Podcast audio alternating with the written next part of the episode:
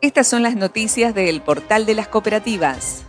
Buenos Aires convierte sus instalaciones en un punto de vacunación. El municipio de Chascomús decidió descentralizar la aplicación de la vacuna antigripal y la cooperativa Nuevos Horizontes facilitó su edificio.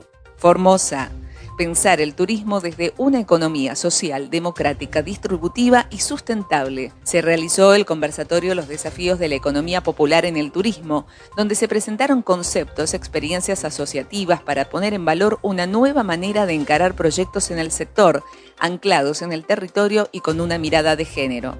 San Luis firman convenio para capacitaciones con la universidad. La Universidad Provincial de Oficios firmó convenio con una institución de Villa de Merló. Córdoba, de vertedero municipal a centro de gestión ambiental. Villa María está cada día más cerca de concretar el proyecto que busca recuperar la mayor cantidad de residuos de la zona. Las trabajadoras encargadas de la separación y recuperación recibieron equipos informáticos y maquinarias textiles internacionales. Debatirán la identidad y el derecho. En el mes de diciembre se realizará el 33 Congreso Cooperativo Mundial en la ciudad de Seúl, Corea del Sur. Legislación. Extienden plazo para asistencia cooperativa en programas COVID-19. La disposición 484 del 2021 del Instituto Nacional de Asociativismo y Economía Social, INAES, permite que las entidades solidarias destinen así la ayuda económica que prevé el Fondo de Educación y Capacitación Cooperativa. Estas fueron las noticias del portal de las cooperativas.